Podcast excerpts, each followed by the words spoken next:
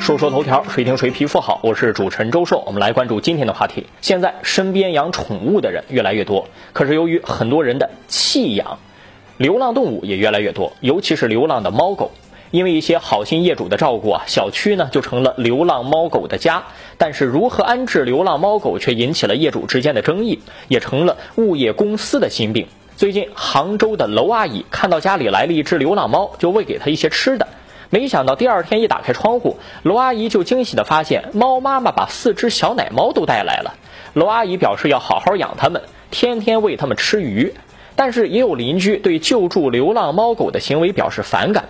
对于这个问题啊，引发了很多讨论。那对于救助流浪猫狗的行为，我们应该支持吗？首先啊，表达我的观点，我支持救助小区内流浪猫狗的行为，但是不同意在小区内救助流浪猫狗。对流浪猫狗进行救助是一种富有爱心的善人善举，但是应该注意，善举不应该侵犯别人合理合法的诉求。如果救治流浪猫狗并把它安置在小区之内，会有可能产生一系列问题。比如，第一，造成环境混乱，流浪猫狗不会自动遵守秩序，缺少物主管理的话，就会造成随地便尿、垃圾遍地。第二，安全隐患，毕竟是有很多人害怕猫狗之类的动物和宠物的，他们也有权利拒绝相关人士占用小区的公共空间、公共资源来救助流浪猫狗。更何况，流浪猫狗会造成动物侵权，造成小孩子们的人身伤害等隐患。我认为啊，对于这种现实而且迫切、急需解决的问题，相关政府职能部门应该负起责任。比如建立流浪猫狗的收容点和收容站。这么庞大的工作量，只靠那些民间救助小动物的慈善机构是远远不够的。我认识一些类似的这种慈善机构，他们面临两个现实问题：一缺人，二缺钱。所以说，政府相关部门至少应该给予他们一定的补贴。让爱心人士有目标的实施流浪猫狗的救助行为，让这些流浪猫狗有地儿可送。一方面呢，献爱心；另一方面也能够维护小区的正常秩序，减少安全隐患。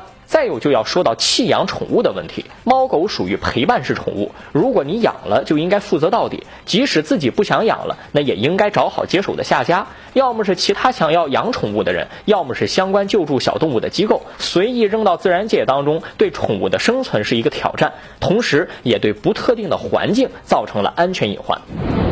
来关注下个事儿。最近对离婚冷静期的讨论依然在持续。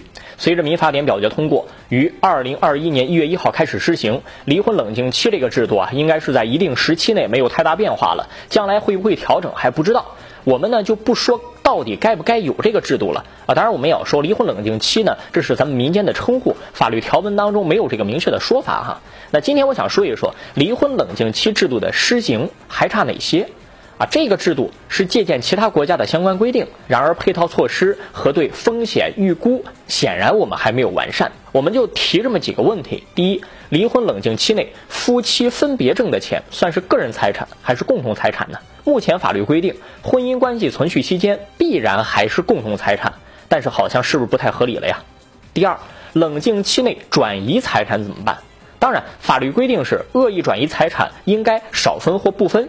但是举证责任是在没有转移财产的一方啊，这个举证在实践当中太难了。第三，冷静期内挥霍夫妻共同财产怎么限制？第四，冷静期内恶意要挟、威胁的行为该如何处理？第五，冷静期内与其他异性同居该如何认定？